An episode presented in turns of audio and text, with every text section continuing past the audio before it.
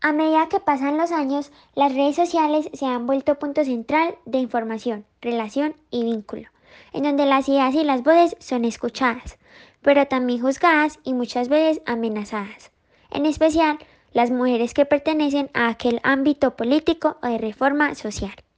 En el texto Mujeres, Violencia y Desinformación podemos observar claramente cómo únicamente el 24.3% de los cargos políticos pertenecen a las mujeres, como son expuestas a ser víctimas de rumores, intimidaciones e incluso odio, y como son muchas veces excluidas de aquella supuesta regulación de violencia en entornos digitales.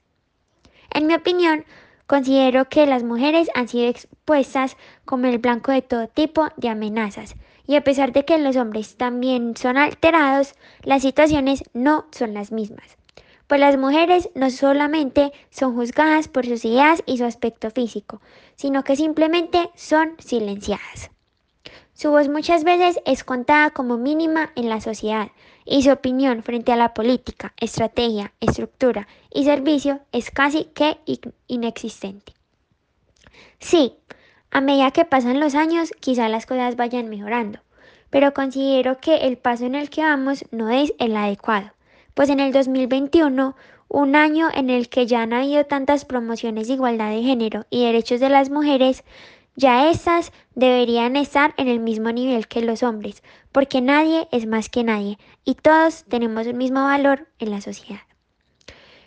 Eso muchos aún no lo entienden, y a pesar de que los medios como las redes sociales, las difusiones y las telecomunicaciones contribuyen, también tienen cierto aspecto negativo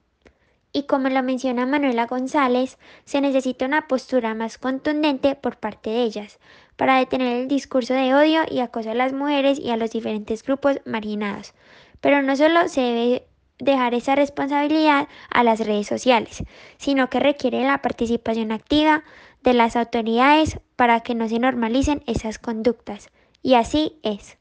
Estoy totalmente de acuerdo con ella, ya que para erradicar totalmente la irregularidad de géneros, el Estado, el gobierno y todo tipo de poder debe proteger tanto a los hombres como a las mujeres, ya sea por medio de asistencia jurídica para la protección de derechos humanos o por medio de campañas que promuevan la igualdad y la investigación de aquellos responsables de discriminación.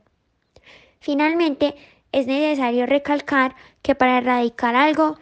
no se debe usar la violencia y aquellos que opten por reformas a partir de manifestaciones deben usar y cumplir todas las normas como los buenos ciudadanos que debemos ser.